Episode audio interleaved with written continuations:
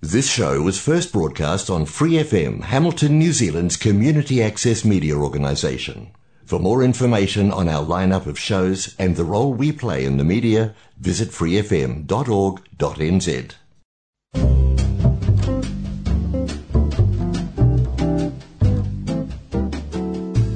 Kia ora, Brasil! O programa de rádio comunitária em Hamilton, na Nova Zelândia, para brasileiros ao redor do mundo. Que hora New Zealand, que hora Brasil, que hora mundo. Olá, eu sou a Maia Rassegal, este é Que hora Brasil. Muitíssimo obrigada por estar nos assistindo ou ouvindo. Se essa for a sua primeira vez, aproveita também, já deixa sua inscrição, sua curtida, compartilha com os amigos. Vou gostar e vou deixar o meu grande obrigado a você, mesmo que esse seja a sua primeira vez, ou se você está retornando também, muitíssimo obrigada. Bom, eu, aqui da Nova Zelândia, gosto de trazer convidados brasileiros ou gringos, que seja aqui da Nova Zelândia ou do mundo, e que vão contar para a gente histórias, experiências, e quem sabe uma delas possa te ajudar ou seja interessante para você. O meu tema de hoje, você sabia que a Nova Zelândia é o segundo maior exportador de mel no mundo? Pois é, então. É uma coisa que nem todo mundo sabe. E aqui na Nova Zelândia tem uma coisa chamada de mel de manuka. A gente vai falar sobre isso. Então, meu convidado de hoje, Lindenberg Gomes, muitíssimo obrigada por estar aqui no Quero Brasil. Oi, Maia, obrigado a você pelo convite. É, é um prazer poder participar e falar sobre a apicultura daqui da Nova Zelândia, esclarecer dúvidas e curiosidades. Pois é, como eu estava falando, nós somos nós. A Nova Zelândia é o segundo maior exportador de mel no mundo, em milhões, eu estava é. vendo. É o primeiro é a China, né? Uhum. E aí depois vem o resto, os outros países, porque nem se compara o valor faturado, né? Não, nem é. É uma coisa impressionante. E é, é segundo, se você for olhar no mel geral, né? Se for no mel da Manuca, é o primeiro. Exato. E a gente já vai falar por que, que a Nova Zelândia faz tanto dinheiro, apesar de ser um paísinho tão pequenininho, né? É verdade. Ô Lindenberg, você veio de que lugar do Brasil? Eu sou natural de Puxinanã, uma cidade pequena no, no interior da Paraíba.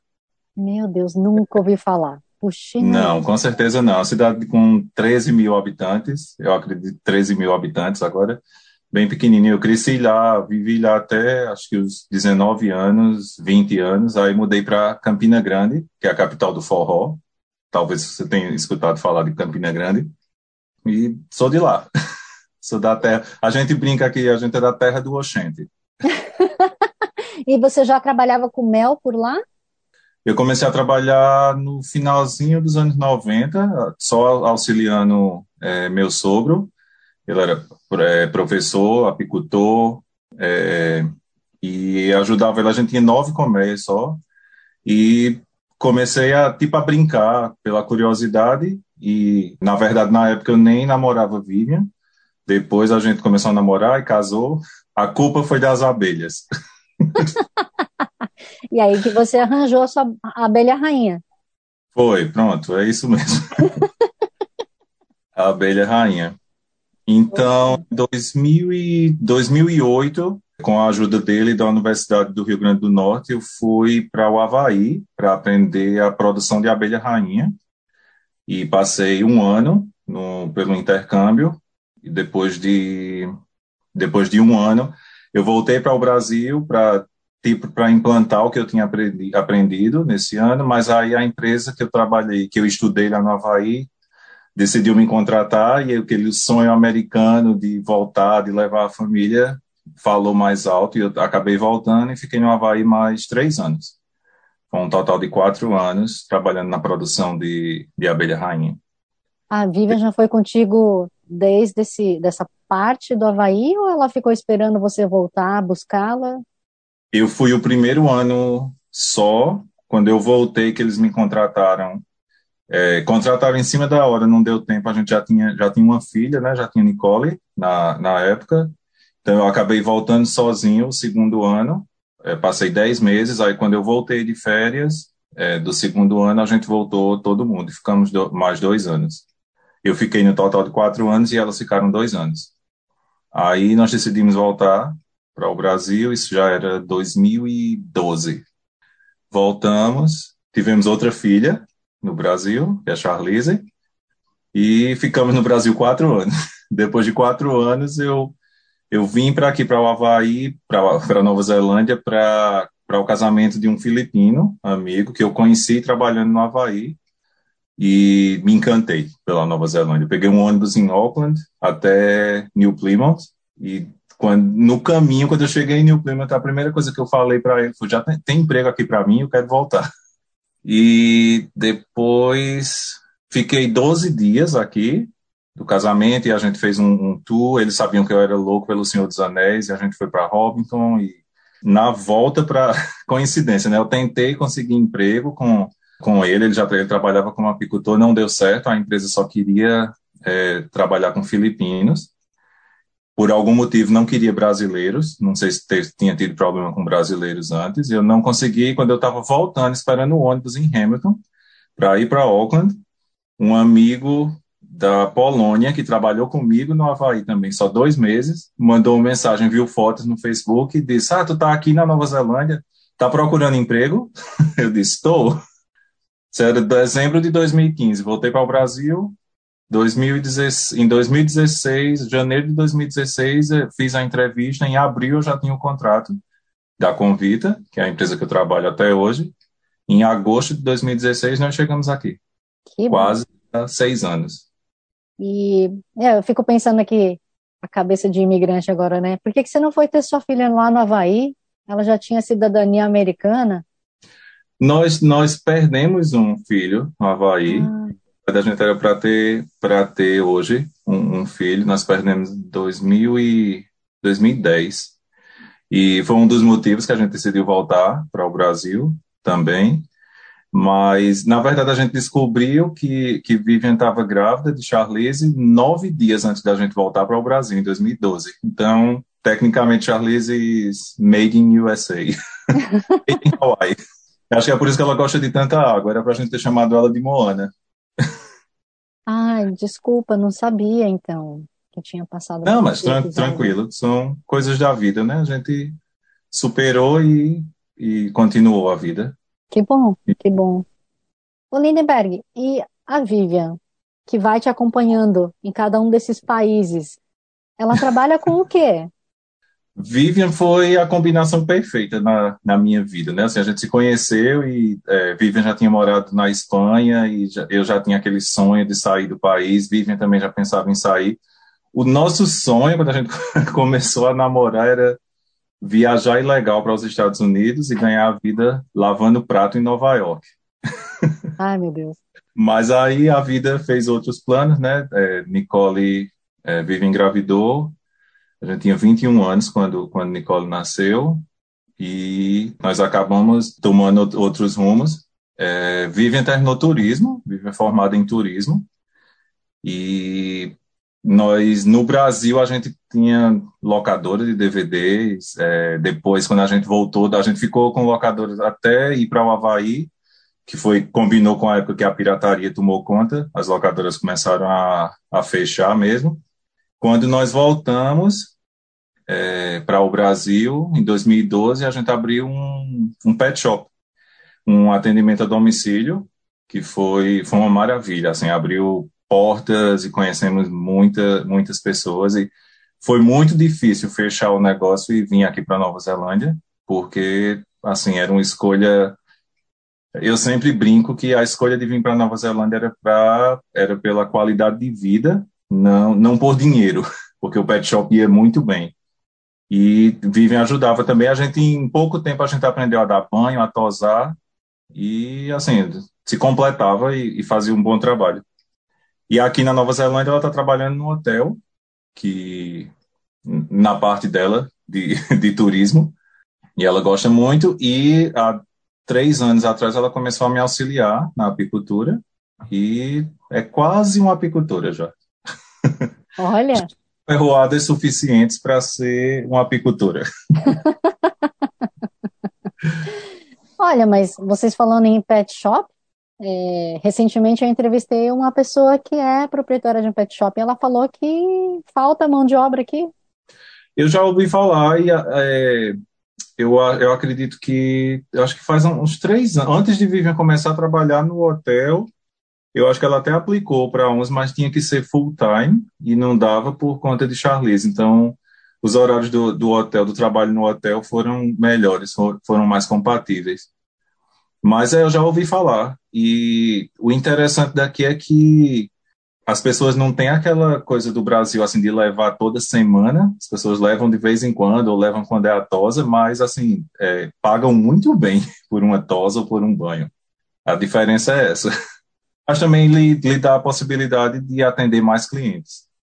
Hum. Porque aconteceu no Brasil, a gente ficou com uma agenda lotada por quatro anos. Assim, acho que em um, em um mês a gente ficou conhecido e aquela questão de um amigo falou outro amigo, o pessoal da família foi falando, o pessoal da família foi apoiou totalmente e foi falando a amigos, indicando para outros amigos, e a gente passou quatro anos com uma agenda super lotada, e era difícil de colocar outras pessoas para atender, porque as pessoas só queriam o nosso atendimento, era difícil de, de colocar, de inserir um funcionário, porque as pessoas não confiavam, só queriam o nosso atendimento.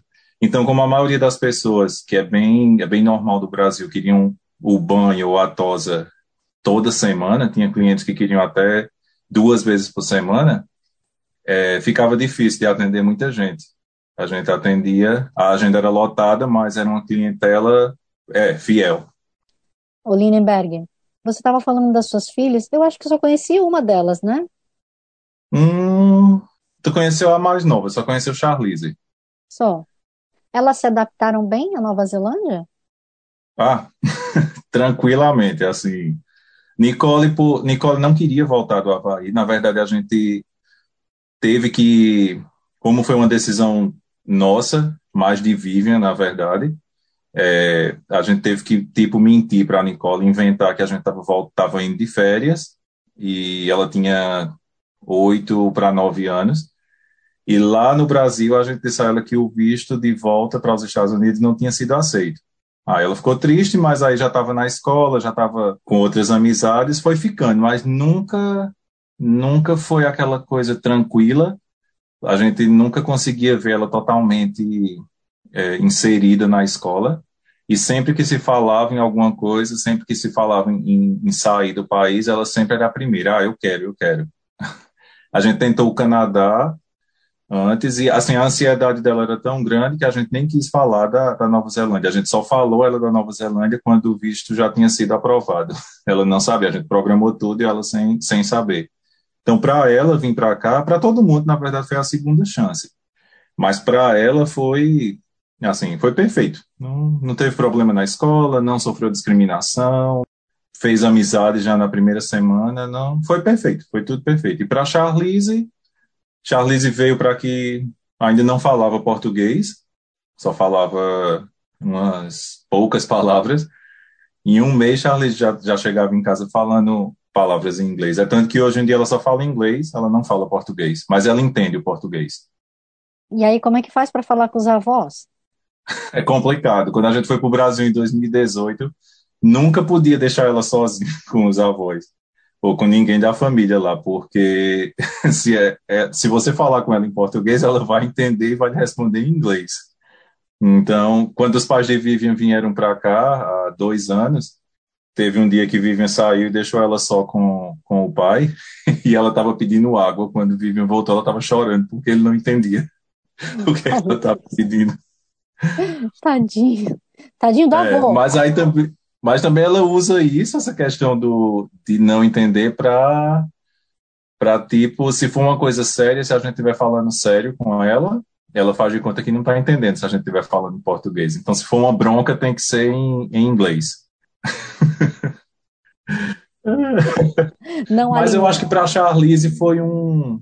Quando nós saímos do Brasil, a gente já tinha a escola já já questionava o comportamento delas, dela, já ninguém queria falar na palavra autista, porque no Brasil as pessoas tinham medo de, de tipo magoar os pais. Nós era é quem falava, dizia, a gente falava, é, você quer que a gente faça um exame, quer que a gente faça os testes para ver se ela é autista ou não, ou, ou se é só um atraso, porque Charlize foi prematura, três meses, e as pessoas tinham medo, tinha aquele certo medo, então ela quase não falava lá, e quando ela chegou aqui, que ela começou a falar, tipo assim, o inglês para ela foi foi como foi uma libertação, ela se transformou em outra criança.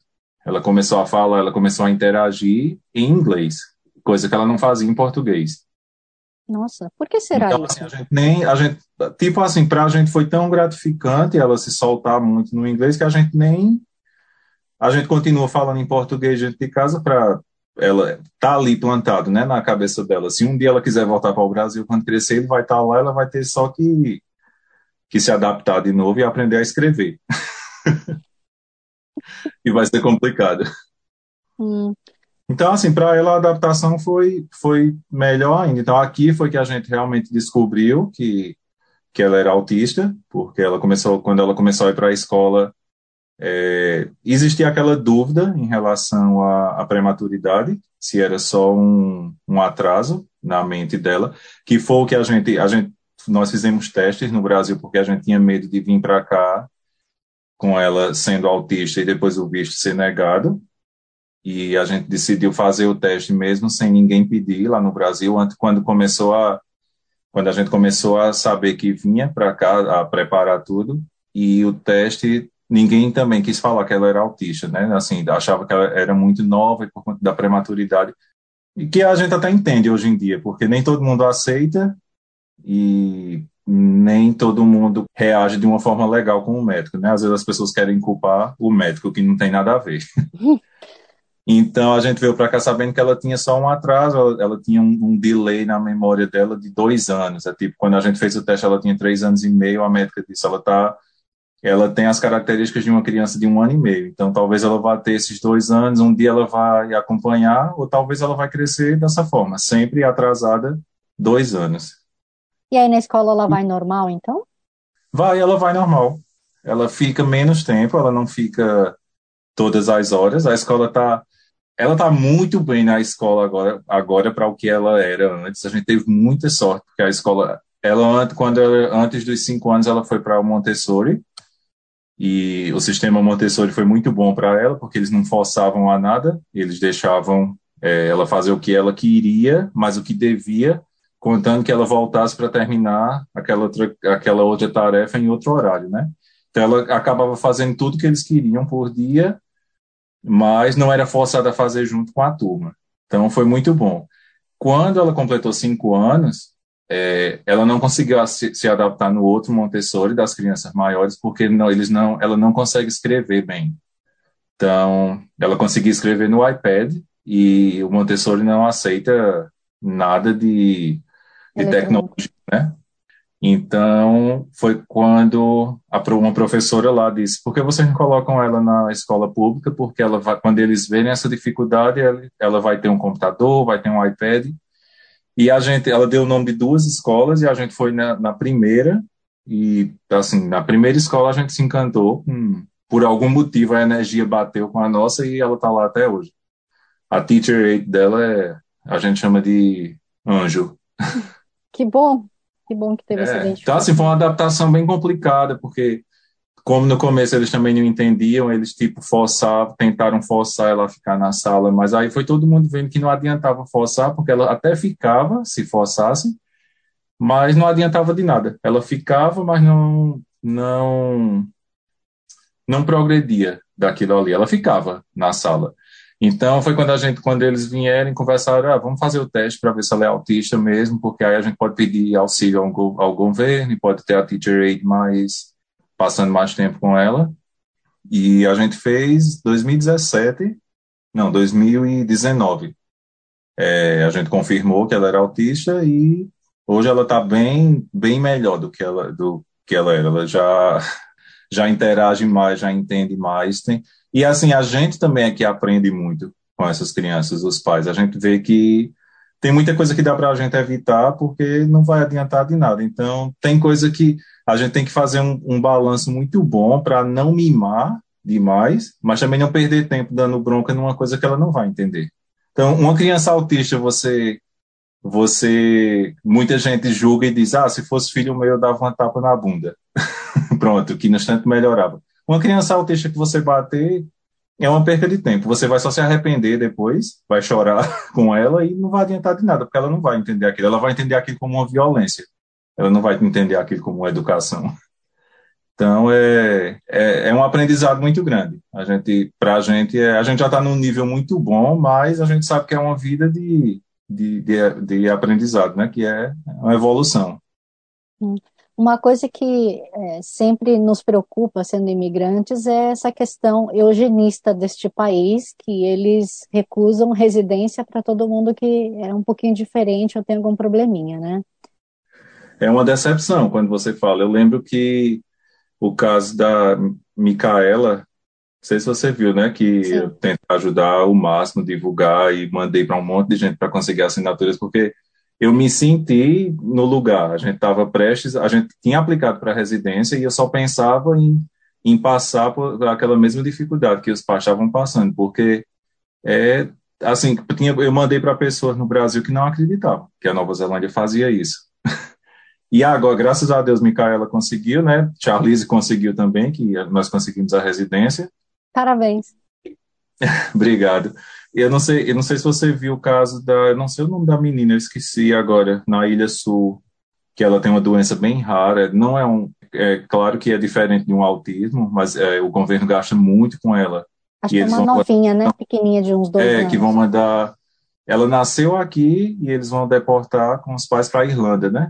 E assim, eu vi a primeira ministra falando que assim, quando você olha um caso específico, é fácil de avaliar, mas quando você vê que existem centenas de pessoas na mesma situação, o país não aguentaria é, aquele, ajudar todas aquelas pessoas. Mas aí eu fico pensando, será que não? A gente paga tanto táxi aqui. E não sei, eu não, eu não tenho conhecimento suficiente para para falar com isso. A minha opinião sobre isso, a minha opinião era que deveria ser opcional. Você quer ficar aqui, você vai ter uma residência tipo limitada, mas tipo você tem que ter um plano de saúde se você quer ficar com então a gente ia decidir né se você tem dinheiro suficiente para aquilo se dá mas assim deportar porque é autista deportar porque tem alguma deficiência não sei é, é triste é muito triste de ouvir Pois é, né? ainda mais num país em que a gente vê a primeira ministra falando insistentemente be kind, né? É, é, não combina, não combina assim. E, por incrível que pareça, é, existem muitas pessoas daqui, kiwis, maores, pessoas daqui mesmo que não sabem disso.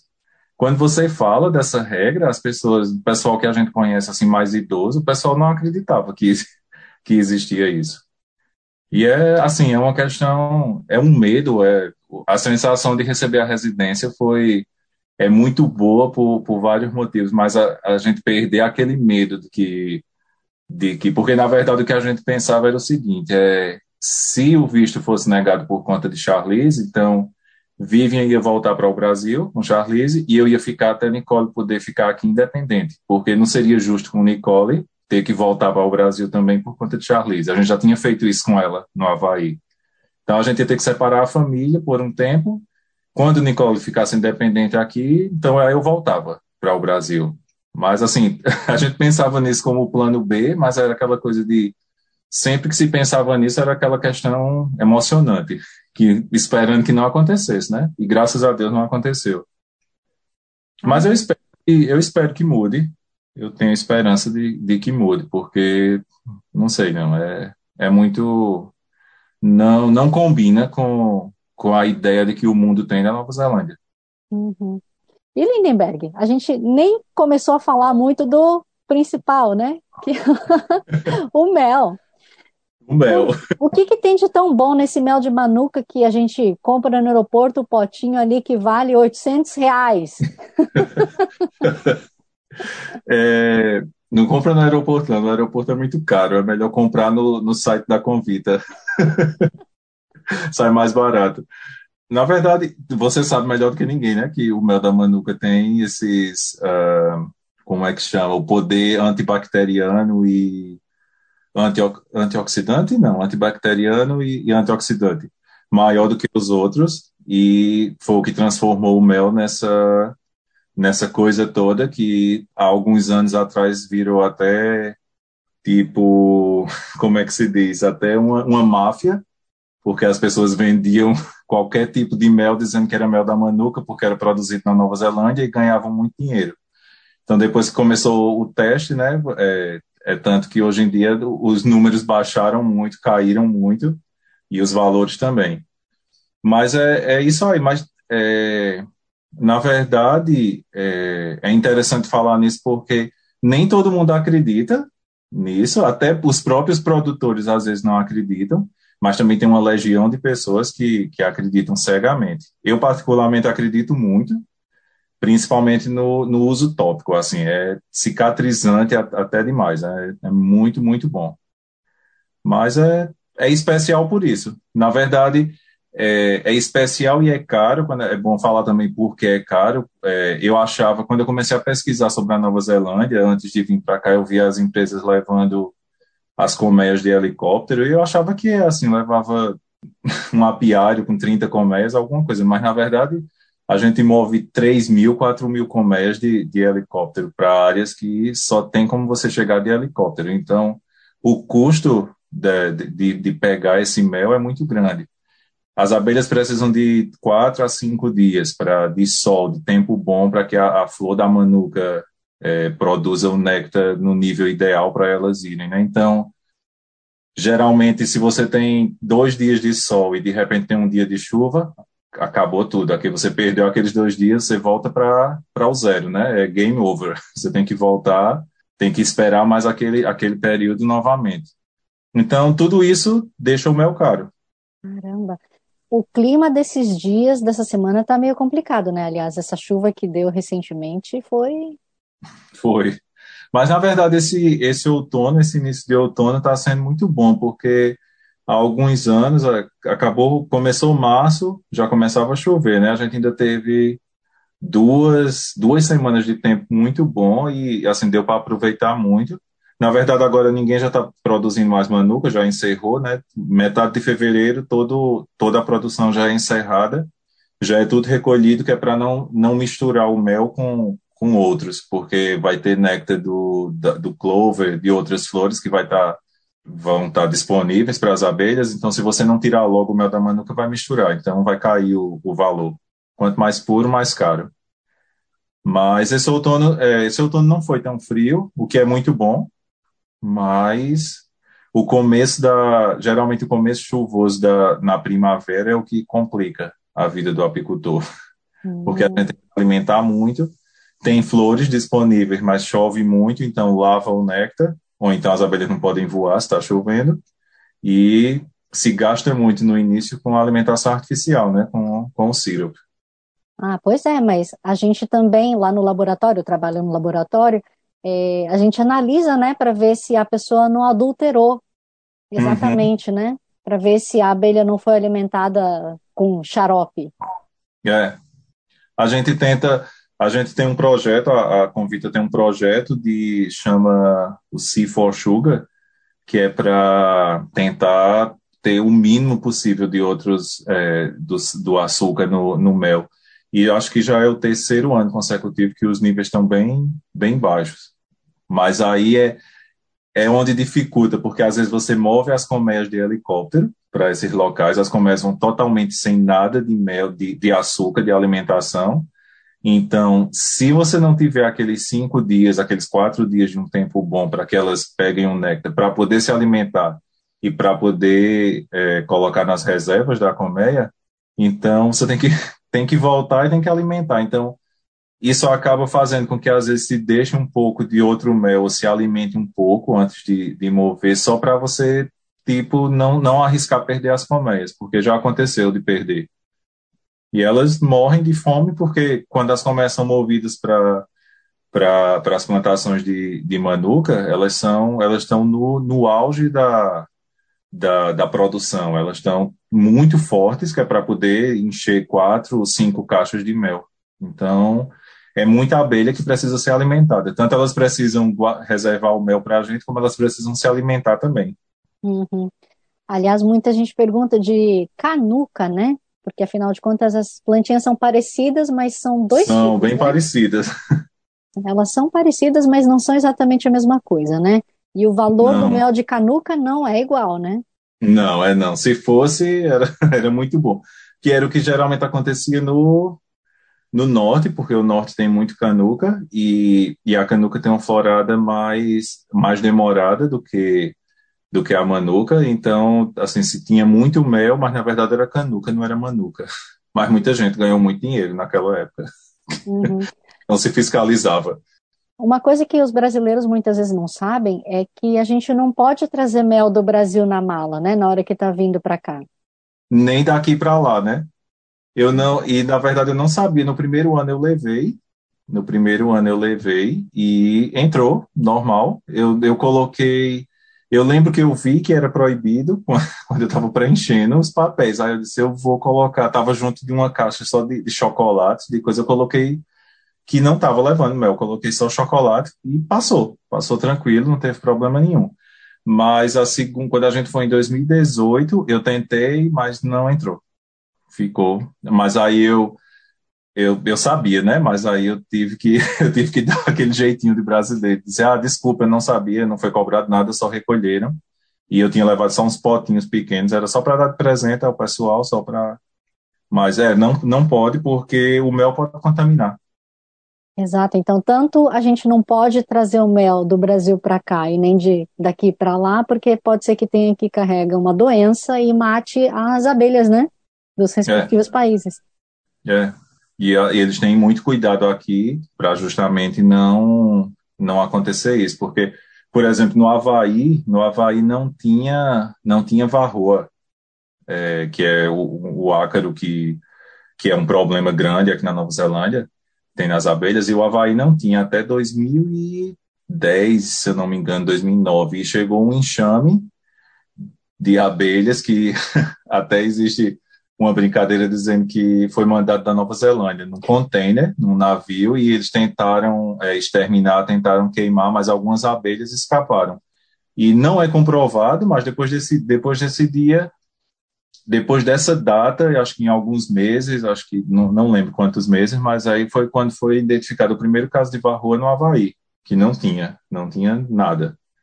Então, só se, se entende que foi desse enxame que estava no container. Puxa vida. Uma coisa que eu acho engraçada é que, por exemplo, no Brasil se vende muito própolis, né? O extrato, uhum. que é gostoso, sprayzinho que eu adoro. Aqui é. não tem tanto. E se tem, não é tão gostoso. Até tem, mas aí já eu viro com a história da cultura para cá. As pessoas focaram tanto aqui no mel que as pessoas esquecem as outras coisas. Quando a gente fala em própolis, aqui tem muita gente que não sabe nem o que é e não sabe nem que existe o spray, não sabe do, do, do, do poder do própolis e geralmente quando você fala com, com médicos ou, ou, ou enfermeiros, assim, são umas pessoas que têm uma, uma, um conhecimento maior no, sobre o própolis, mas a, a população em si só foca no mel. Nem, nem todo mundo é, sabe do própolis. Uhum. Aliás, você poderia explicar o que é o própolis de uma forma simples? O própolis as abelhas é, extraem o própolis da, de seivas de, das árvores, de, de, algumas plantas, de algumas folhas, e elas usam para limpar a colmeia. Então, o poder é, antibacteriano do própolis é tão grande que costuma-se dizer que uma colmeia que está toda revestida de própolis é mais limpa do que um quarto de hospital. Então, se você. Geralmente a gente coloca para aquelas elas tentam qualquer a, a colmeia geralmente só tem uma, só vai ter uma entrada. Se tiver duas, se tiver um, um buraco na caixa ou alguma coisa que, que dá para uma abelha sair, você vai notar que elas vão, se elas não usarem aquela, não transformarem aquela na entrada principal, elas vão fechar, vão revestir totalmente. Então, algumas pessoas, quando não sabem, pensam que é cera, que elas fecham com cera, mas na verdade elas fecham com própolis. E geralmente para pegar esse própolis a gente coloca um, um plástico em cima entre a tampa, porque esse plástico vai deixar vai deixar tem buracos, tem um, uma, umas entradas, uns espaços que elas vão preencher totalmente com com o própolis. Tudo que você deixar, tudo que elas identificarem como ameaça, que elas não conseguirem jogar para fora da colmeia, elas vão revestir de própolis, porque é, elas vão estar tá ali cancelando qualquer infecção que aquilo ali vai trazer para com qualquer doença que aquela que aquele material ali não identificado. É bem interessante assim, se você Eu lembro de uma vez que a gente esqueceu um, um pedaço de plástico dentro da colmeia, e quando voltou ele, ele, ele era branco, ele estava todo amarelo, todo revestido e pregado mesmo no fundo da colmeia. Impressionante o trabalho que elas fazem, né? É. Então as pessoas fazem o spray, geralmente tem, eu já vi é, o pessoal fazendo um tipo com, com álcool, fazendo tipo um líquidozinho de que para cicatrização, que é muito bom. Qualquer coceira, qualquer alergia que você usar o própolis, em pouco tempo vai vai estar tá bom. Se você tiver uma uma, uma afta e colocar uma gotinha do própolis, pode ter certeza que no outro dia você vai, vai doer na hora, você vai sentir dormente, com poucos dias ela tá, desaparece. Mais rápido do que qualquer outro medicamento. Existe o, é, a pasta de dente, né, o creme dental, do própolis também. O sabor não é bom, mas é muito bom para os dentes. É, a pasta eu nunca usei. Então, eu não sei, não posso dizer se é bom ou ruim, mas acredito que seja muito bom para Mas saúde. o spray é impressionante quando você tá, você geralmente no inverno, naqueles dias que você acorda com a garganta um pouco inflamada, você coloca só um pouquinho, é um, dois sprays e de repente já tá, já abre a sua garganta. Aliás, uma coisa que eu achei interessante também nessa minha pesquisa é que a, a ilha norte é que produz mais mel, né? Bem mais do que a sul. É. Por que será? Por, pelo clima? Pelo clima. Você vê, eu encerrei a produção de abelhas rainhas aqui essa semana, mas eu tenho pessoal que eu, que eu conheço, amigos de, de Instagram, que já encerraram há um mês atrás, porque hum. o clima já começa a esfriar muito, já tem muito vento, já. Então, é, você. E eles também começam mais tarde, porque hum vai começar, tipo, a primavera vai começar mais tarde também. Uma comparação também que eu achei interessante, né? o quilo do mel mais caro do Brasil, que é o orgânico, o uhum. melhor apelo, né? Ele é de 2 dólares. Sendo que o quilo do mel de Manuka, aqui da Nova Zelândia, é 38 dólares. Isso de 2019. Já né? chegou, né? então... já chegou a 55 dólares, eu acho que a. O quilo? No final de 2020 ou, 2000, 2000, ou 2020 ou 2019, chegou a 55 dólares. Uau! O quilo da manuca. Valendo ouro. Final de 2020 foi, por conta da pandemia. A pandemia trouxe esse, esse lado positivo, né? Não, não que tenha sido bom, mas foi positivo para a venda de mel, porque aí aumentou o valor. É, mas é, chegou a 55 dólares. Imagina só. Mas aí quando você leva em consideração que uma abelha, só uma abelha sozinha só produz uma colher de, de chá, de mel, em toda a vida dela, é muito trabalho. Quando você, quando se você pensar em um quilo de mel, foi muita abelha para produzir aquilo ali. Pois é. E dizem também que se as abelhas acabarem, as plantas morrem, né? não vai ter polinização, é, eu acho que 80, não, não vou falar em números para não, não correr o risco de estar errado, mas a quantidade de, de, de produtos que nós consumimos que precisam da polinização é, é, imensa. Então, se elas desaparecerem, a gente vai ter dias contados. Puxa vida. O mel de manuka é que nem o protetor solar, então? Quanto maior o grau, é melhor. É. é melhor. Pois é. É, só de uma forma bem geral, assim, porque eu não quero ficar sendo a tia chata, né, didática, não estou dando aula, mas para a gente medir um mel e classificar como uma nuca, são quatro substâncias lá no laboratório uhum. que a gente uhum. mede. Não, não, gente, desculpa. Na verdade, são cinco substâncias, tá? É que eu estava me esquecendo de contar o DNA do pólen de manuka. Então, para saber se um mel é de manuka e se ele é monofloral ou multifloral, você leva em consideração cinco substâncias, tá? E uma delas é o MGO. E aí o MGO é que vai dizer o quão bom, digamos assim, vai, de forma bem geralzona, esse uhum. mel é, né? Qual o grau dele. E dessas outras três substâncias, elas vão indicando se o mel, por exemplo, ainda tem o potencial de subir o grau dela uhum. e ficar melhor, porque é meio que nem vinho, assim, né? Você pode envelhecer. Vai melhorando. Pode melhorar. Ou muitas vezes, dependendo da outras substâncias ali desse trio, ele pode, na verdade, cair. Então, são vários indicadores que você pode saber se aquele mel tem potencial futuro ou não. Então, isso quer dizer que quando o produtor. Agora eu quem vou te fazer a pergunta. Isso quer dizer que quando o produtor decide estocar aquele mel para para deixar para invasar o ano que vem, ele ainda, não, ele ainda não sabe se ele vai melhorar ou se ele vai piorar, ou ele já sabe. Quando você, depois que o teste é feito, ele já vai saber? O produtor, depois que ele faz a extração, ou até um pouquinho antes, né?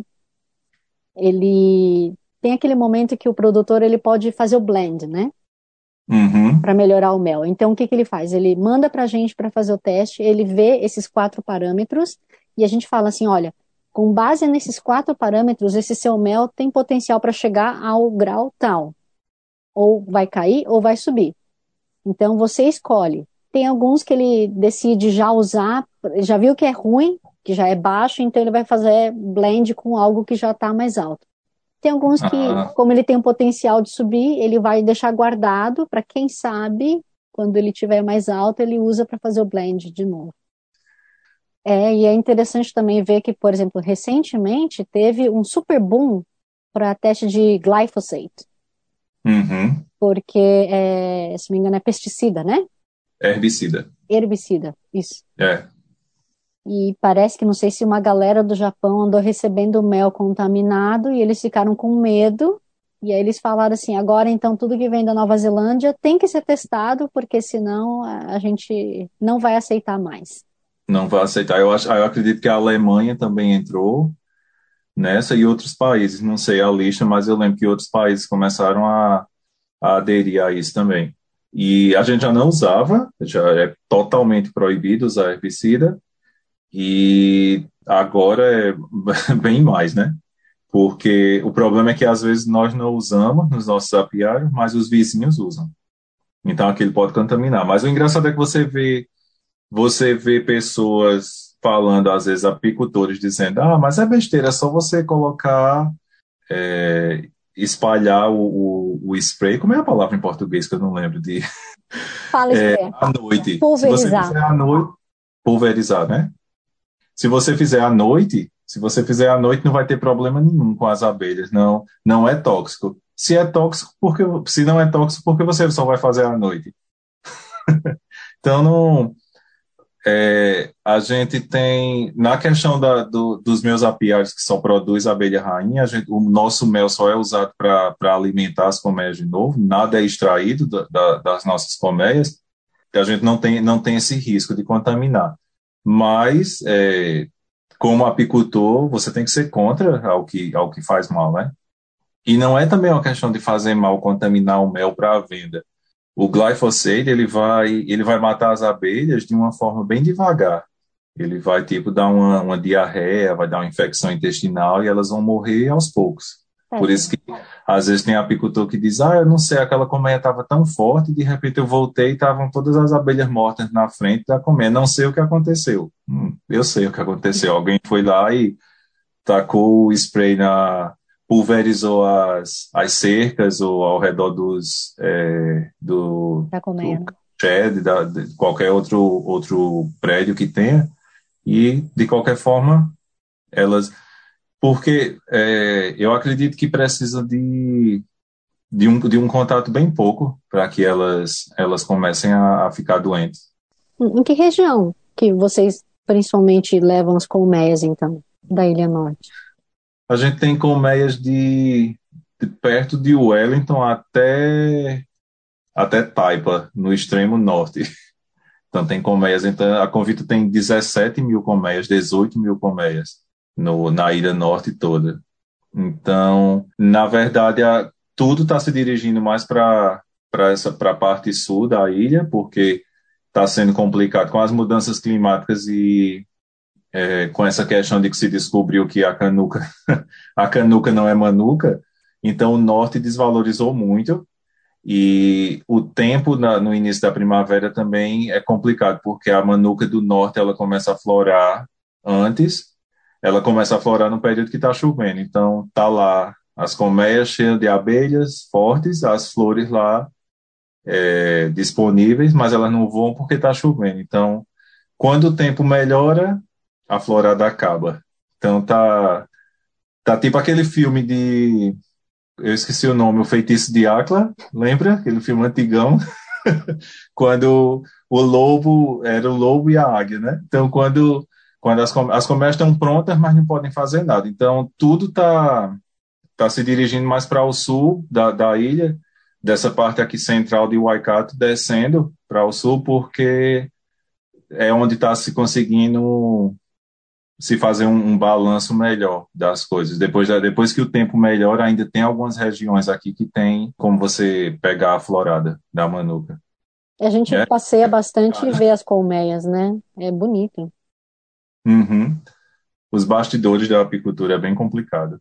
Hum. E eu fico pensando assim, você vai retirar de helicóptero, mas e as abelhas, como é que elas sabem que elas têm que ir junto? Essas retiradas, esses, todos esses transportes são feitos ou no início do dia, antes delas começarem a voar, ou no final da tarde, quando elas se recolhem. Geralmente o que se faz é assim, vou dar o, explicar o que a gente faz aqui em, em Waikato. No final da tarde se fecha as colmeias e vem um caminhão especial que pode levar 400 colmeias de uma vez. E a gente fecha as colmeias, é, é carregado nesse caminhão, esse caminhão leva para um local onde um helicóptero já está esperando. Então, quando chega lá, o pessoal descarrega do caminhão e o helicóptero já voa. Se tiver algum, alguma mudança climática e o helicóptero não, não vai poder voar naquele dia, então as colmeias vão, vão estar lá descarregadas e tudo vai ser aberto, as abelhas vão voar por um dia, mas aí vai atrasar em um dia todo, porque você não vai poder. Não é tipo, o tempo melhorou uma hora da tarde, vamos mover as colmeias. Não pode, porque uma hora da tarde as abelhas que coletam mel, elas vão estar voando. Se você fechar uma colmeia uma hora da tarde e levar ela para outro local, todas as abelhas que estão no campo, pegando mel e pólen, elas vão voltar e a casa vai ter ido embora. Então você não vai ter, você vai perder a, as principais abelhas daquele período, porque você quer, você quer pegar mel, né? Então, se der errado essa essa ideia de levar daqui à noite e já ser levado para os apiários na hora que elas chegam lá, de manhãzinha, que é uma viagem que geralmente dá sete, oito horas, é, de caminhão, se der errado, elas vão ser abertas e vão ficar lá esperando até a noite, novamente. Aí todo mundo vai fechar elas à noite e no outro dia de manhã o helicóptero vai levar. Poxa, então tem horário. É. E Lindenberg, com tudo isso acontecendo na sua vida, que você já conseguiu residência, que vocês estão bem adaptados, né? Estão felizes, pelo menos ao que parece. O que, que você tem de próximos projetos? O que, que vem aí para o futuro dessa família tão bonita? Tanta coisas, um tantos sonhos. A, a, casa própria. Eu brinco que, que Nicole, Nicole começou a universidade agora, eu brinco que Nicole vai conseguir comprar a casa dela antes da gente. a gente vai completar 20 anos de, de casados agora em outubro, e eu sempre fico dizendo, meu Deus, a gente morou com os pais de Vivian, depois foi morar de aluguel, depois foi para o Havaí, depois veio para cá se livrar do aluguel, né? É o, é o futuro. Mas com, com a economia do jeito que está, é bem complicado, né? Eu comecei a trabalhar, eu consigo, como eu sou residente agora, então eu posso, tá, é, não preciso trabalhar só para convida, né? Então eu estou realizando um sonho de, de adolescência, de infância. Eu comecei a trabalhar no cinema local daqui. Tiauamuto tem o cinema mais velho da Nova Zelândia, completou 90 anos, sábado passado. E para a gente que gosta de filme, é, quando a gente foi nesse cinema a primeira vez, assim, foi a prova viva de que a gente estava no lugar certo, assim, porque é um museu, é um museu do, do cinema. O, o dono tem é um, é um negócio de família, passou do pai para ele, ele está acho que há 50 e poucos anos na, na gerência. E a gente ficou cliente, ficou amigo, por coincidência ele é louco por abelhas, então é, a gente sempre ia conversando, e quando eu recebi a residência, por coincidência, ele doou o cinema, ele não está mais em condições de trabalhar, já está bem, bem idoso, ele doou o cinema para a prefeitura da cidade. Então, a prefeitura, a partir de 1 de abril, está tomando conta do cinema. E eu falei com ele, eu digo, ah, eles vão procurar, vão mudar alguma coisa, vai, vão procurar pessoas novas para trabalhar. Ele disse, ah, me, dê, me dá teu currículo que eu entrego a eles, ou preencha aqui esse, esse, esse questionário. E eu preenchi e comecei a trabalhar faz duas semanas. Eu só posso nos finais de semana porque eu ainda vou levar a minha vida de apicultor, né, na semana. Mas nos finais, mas nas férias que estão vindo, eu geralmente tenho dois meses de férias, junho e julho. Aí eu posso ajudar mais. Ei, que vidão é esse, dois meses? Porque não, é um, não é um vidão, não, vou te contar, porque porque de outubro até dezembro e, e, algumas semanas de janeiro eu trabalho 80 horas por semana. Então, eu junto aquelas horas ali e ao invés de receber por aquelas horas naquele mês, eu deixo para tirar em junho. Aí é meu mês de trabalhar para Netflix, para Disney Plus, para assistir filme, que é a minha outra paixão. Poxa vida, mas aí você vai trabalhar lá voluntário ou você vai receber mesmo? Não, eu, eu me ofereci como voluntário. Ah, legal. Eu queria que eu fosse tentar a entrevista até para a gerência. Ele ligou para mim no dia que estavam apresentando. Eu disse, Alan, meu, meu inglês não é bom para a gerência e eu não posso me dedicar totalmente para. O inglês até eu, eu dava para desenrolar, mas. É o tempo, eu né? dedicar, eu não posso me de deixar o meu trabalho da, da apicultura para me dedicar ao cinema, porque, por mais triste que seja, a gente sabe que os cinemas tem, tem os dias contados, né? Essa, é, uma, é uma briga muito, é uma guerra muito forte com, com os streamings. Então, é, tem, você tem que usar a lógica, né? É, eu, se eu pudesse, eu, se eu tivesse que escolher, eu deixaria, deixaria a apicultura e me dedicaria ao cinema. Quem mas, é, mas eu não, não posso. Então, eu vou tentar juntar as duas coisas. Eu já estive lá no cinema, é uma coisa muito legal, bonita, assim, ele tem uh, o formato antigo mesmo, né, da, da bilheteria, é. tal, você entrando, é muito legal. Eu recomendo para é. quem estiver passando por Teoamuto, vai lá ver o cinema, porque é uma gracinha mesmo. E a ideia é manter daquele jeito. Eu não sei se você veio para assistir algum filme ou se só veio olhar, as salas são modernas. O, o, a mesma qualidade de som tem o 3D, do, a mesma qualidade de som é o que você vê nesses cinemas modernos de Auckland, de, de Hamilton.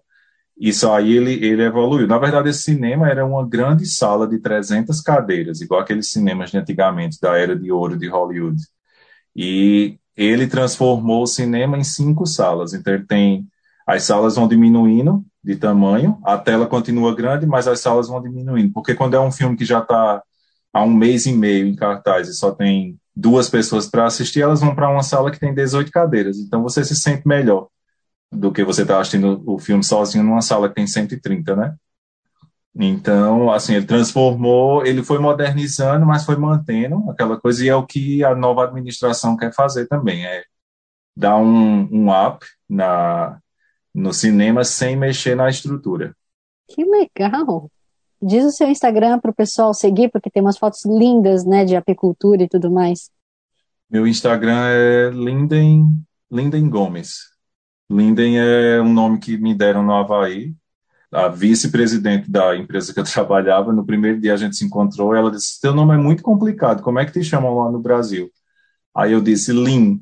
Aí ela disse: Lin, Lin é muito pequeno e Lindenberg é muito grande. Eu vou lhe chamar de Linden. Eu disse: Então tá bom, pode chamar. Aí todo mundo ficou chamando de Linden. Quando eu cheguei aqui na Nova Zelândia, como eu tinha trabalhado com esse polonês lá, ele já me conhecia por Linden e ficou Linden.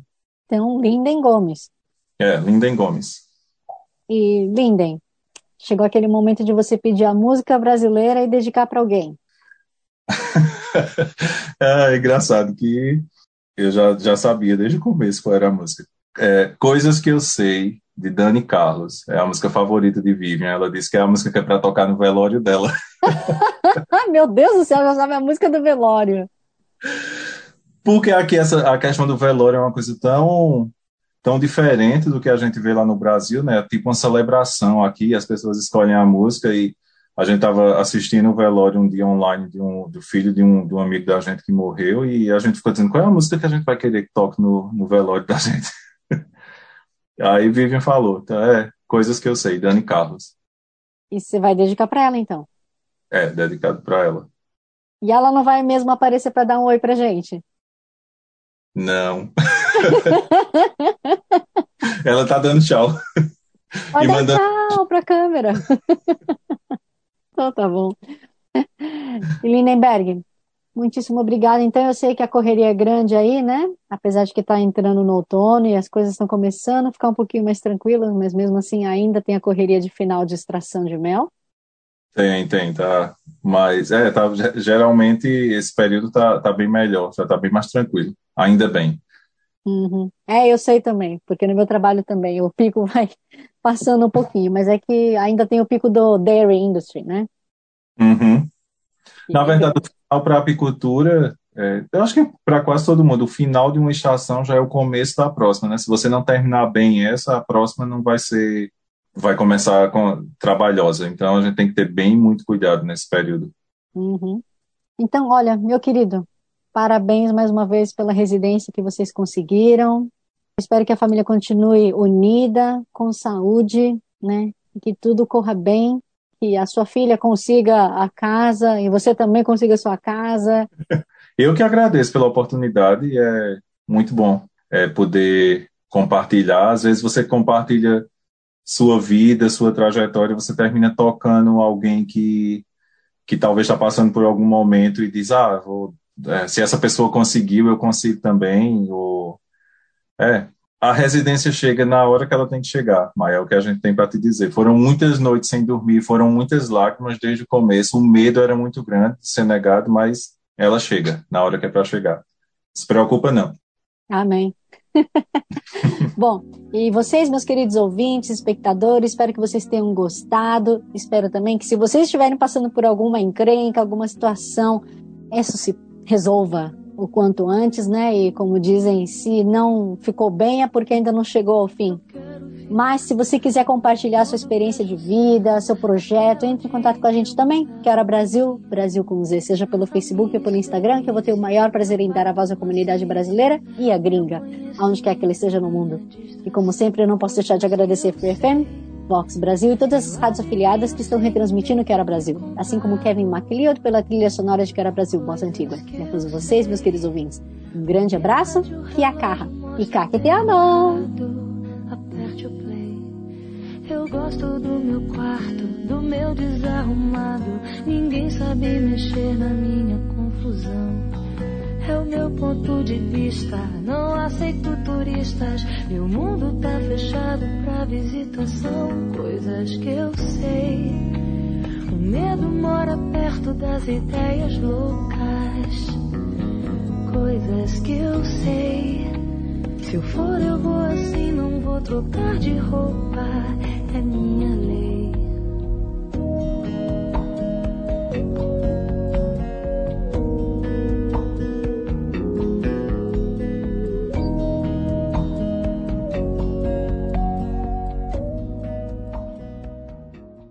Thanks for listening to this Free FM podcast. If you want to hear more content like this, you can support Free FM via Patreon. Head to patreon.com slash freefm89 to find out more.